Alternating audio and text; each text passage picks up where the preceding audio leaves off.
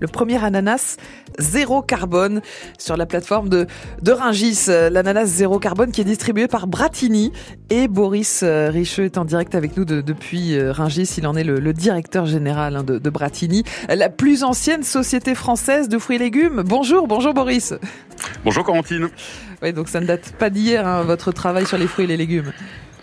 Non, on a été créé en 1850 au Hall de Paris, rue Lescaut. Mm. On a suivi toutes les évolutions, le grand déménagement de 1969. Ouais. Et on est effectivement un des piliers de ce secteur des fruits et légumes en France aujourd'hui. Alors Boris, franchement, on culpabilise parfois d'acheter des produits exotiques, même si euh, euh, on adore ça. Les ananas viennent de quel pays et par quelle voie, Boris? Alors aujourd'hui, tous nos ananas qui sont commercialisés chez Bratini sont produits en Équateur Mhm. et viennent par voie maritime Oui. globalement, même si on a un petit produit avion aussi dans un mode premium. Mais c'est souvent le cas. hein. Moi, je crois que 98% des fruits arrivent par voie maritime en France, c'est ça?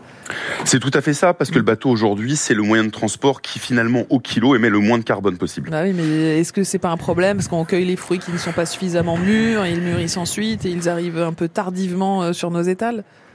Alors ça peut arriver. Maintenant, tout l'enjeu euh, Mhm. du producteur que nous sommes, parce que Mhm. le groupe Omer de QGIS est aujourd'hui producteur, euh, c'est d'identifier les meilleurs terroirs pour qu'on puisse avoir une alliance entre le taux de Brix, qui est le taux de sucre d'un fruit, et la maturité du fruit, avant qu'il parte effectivement en bateau. Donc tout le but de, euh, de la technique agricole et de production réside là, arriver au meilleur taux de sucre par rapport au fait que vous devez derrière voyager pendant trois semaines. Eh oui. Alors Boris, c'est quoi un ananas zéro carbone? Bah, un ananas zéro carbone, on vient de prononcer le terme juste avant, c'est déjà un ananas qui pousse sur le bon terroir. Donc c'est un ananas qui n'a pas besoin de d'ajouts majeurs pour pouvoir se Mhm. développer. Donc déjà un, vous avez un impact là-dessus. Ensuite, c'est un ananas que vous allez travailler dans une zone où vous pouvez derrière vous étendre. Quand je dis étendre, c'est quoi? C'est que pour chaque hectare d'ananas qu'on va planter, on va replanter exactement la même superficie Mhm. en forêt type équatorienne, Mhm. amazonienne, pour pouvoir compenser au maximum aussi nos, nos projections carbone. Et ensuite, ça va travailler sur tous les différents détails de la chaîne logistique de cet ananas pour à chaque fois prendre les meilleurs moyens, les plus vertueux Mhm.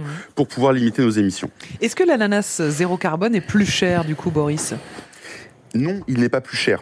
Parce qu'aujourd'hui, on n'a pas de mode alternatif, je dirais. Euh, donc, il n'y a pas de raison qu'un produit zéro carbone soit plus cher qu'un produit qui soit pas zéro carbone. Avant tout, c'est une recherche et développement du producteur, du distributeur, pour arriver à être vertueux dans sa commercialisation. Quels sont les, les objectifs de développement durable définis d'ailleurs par l'ONU à l'horizon 2030 euh, concernant les fruits et les légumes? Comment ça va évoluer tout ça, Boris?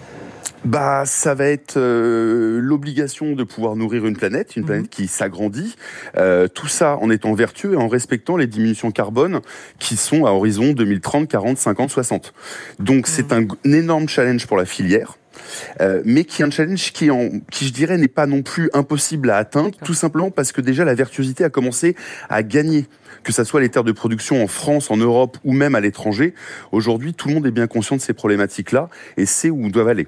Nous, Donc- au niveau du groupe, on a d'autres Mm. projets, par exemple, de décarbonisation. C'est ça, donc l'ananas zéro carbone, c'est le premier, mais, mais ce n'est pas le dernier. Ça, ça va, ça va se développer tout ça et c'est une bonne chose. Euh, maintenant, Boris, euh, pour nos repas de, de fête, par exemple, euh, est-ce que vous voulez nous donner un, un conseil pour intégrer l'ananas? Bah, moi, j'aime bien. C'est un, un petit plaisir que j'ai chez moi quand je- j'accueille mes invités pour le réveillon. J'aime bien servir un trio d'ananas. C'est assez facile à préparer. Avec deux ou trois ananas, on peut faire un, un- un joli dessert pour euh, 8-10 personnes sans problème. On va partir sur un gâteau à l'ananas, Mhm. très simple à réaliser.